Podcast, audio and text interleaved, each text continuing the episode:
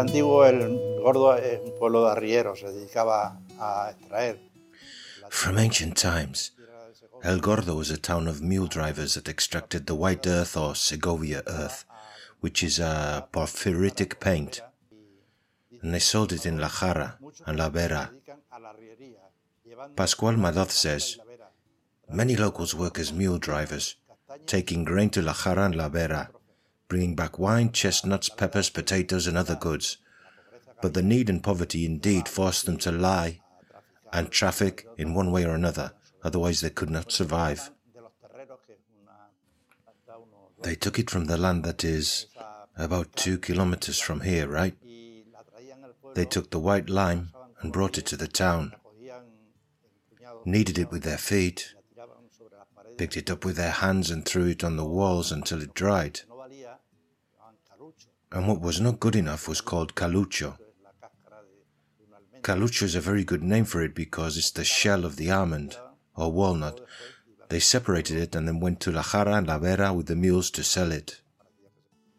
Back then there were no cars or anything.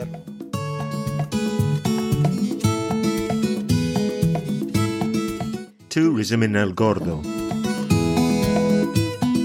Smart tourist signs in audio format. La Madre del Pilón.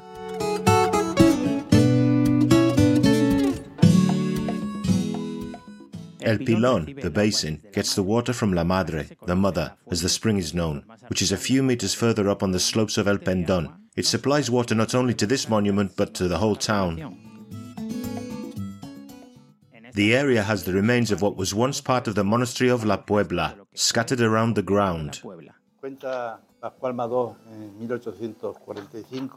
Pascual Madoz recounts in 1845 that in El Gordo there was a fountain with two spouts with their corresponding measurements that served to supply water to animals and people.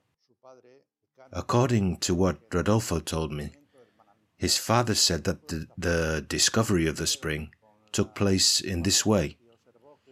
A swineherd was with the pigs, and he observed that a sow piglet lay on part of La Madre del Pilon, and a trickle of water came out. He went over with the club he had and the flow of water increased.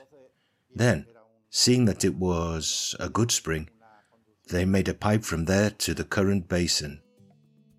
This spring has been used since its construction to supply drinking water for the population and livestock.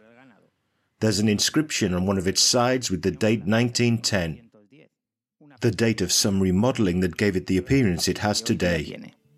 El actual pilón eh, se remodeló la, the current basin was remodeled from the old fountain with two spouts in 1910. A marvelous construction. Even the level between the three separate sections is perfectly done, and it has some magnificent ashlars. It's made up of three basins built using granite. Two of them are rectangular and the other smaller one is irregular in shape, finished off at the head with a decorative element that imitates Gothic spires. Traditionally, the first basin, which the spouts pour the water into, was for human consumption.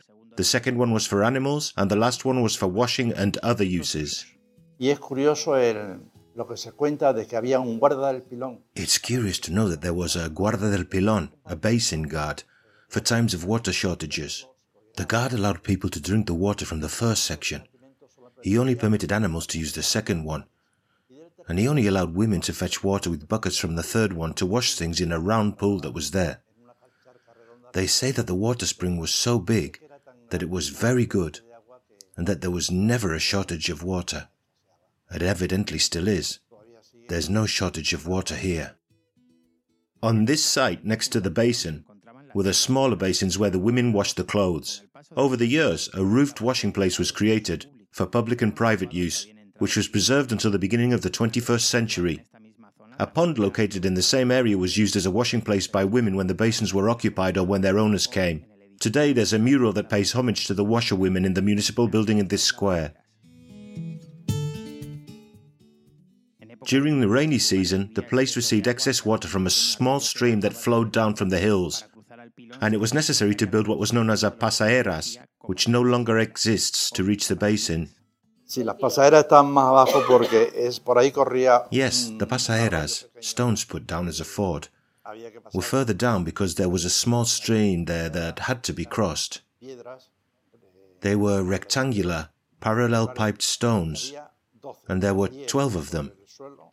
10 on the ground, La primera y la última and the first and last one almost at ground level. Rodrigo gave me this information because he went through it many times as a boy, jumping from one place to another.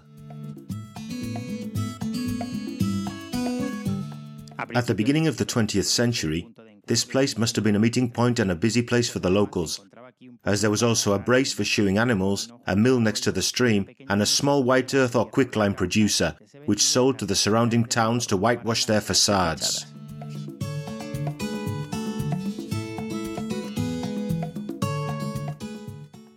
The San Antonio Patron Saints Day celebrations are held here.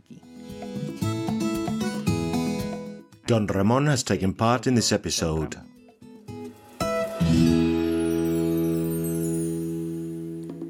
A production for Radio Viajera, financed within the framework of the Project for the Development of Smart Villages of the Government of Extremadura and the European Union, with the support of the El Gordo Town Council.